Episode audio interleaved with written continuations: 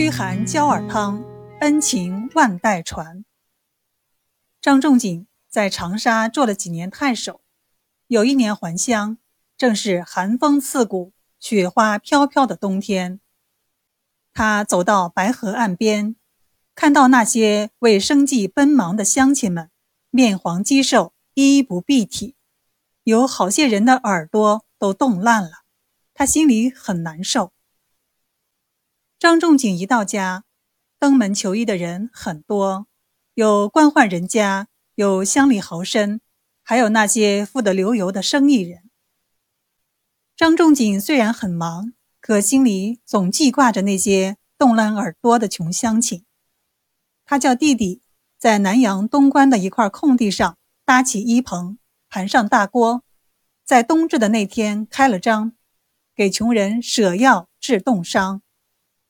舍的药叫驱寒焦耳汤，做法是把羊肉、辣椒和一些驱寒药放在锅里煮，等煮好后，把羊肉捞出来切碎，用面皮包成耳朵样的焦耳下锅。焦耳熟后，分给来取药的人们，每人给一大碗汤，两只焦耳。人们吃了焦耳，喝了驱寒汤，只觉得浑身温暖。两耳发热，舍药一直持续到大年三十，人们的耳朵都治好了。春节时，人们就照焦耳的样子做起了过年的食物。有人把这种食物称作焦耳，也有叫做饺子，还有叫做扁食。人们吃着饺子，不忘张仲景舍驱寒焦耳汤的恩情。张仲景在长沙做官时，有一年瘟疫盛行，他在衙门口盘上大锅，舍药救生，受到了长沙百姓的爱戴。他告老还乡后，长沙的人们都想念他，每年都推选几位德高望重的老人来看望他。后来，张仲景身染重病，命在旦夕，看来不久将辞别人世。长沙老人说：“长沙有块好地方，他寿终后可葬在那里。”南阳的人哪里肯依，两下就争执起来。张仲景说：“我吃过长沙水，不忘长沙父老情；我生于南阳城，不忘家乡养育恩。我死后，你们抬着我的棺材，向长沙方向走，灵绳断在哪里？”就把我葬在哪里。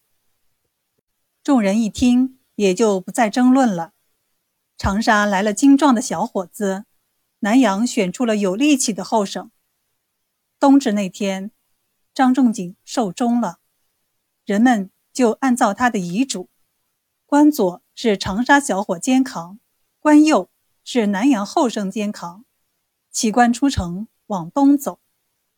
灵柩到了当年舍驱寒焦耳汤的地方，灵绳忽然断了。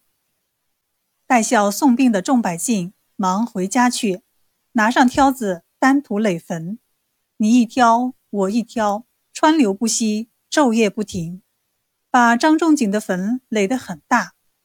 他们又在张仲景的坟前修庙供奉，就是现在的医圣祠。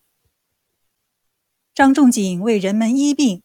舍驱寒焦耳汤的故事一直在民间流传，人们都说他成了仙，灵光附在了他的医书药方上，人们有了病，照着他的药方配服药，煎熬下肚就会除病。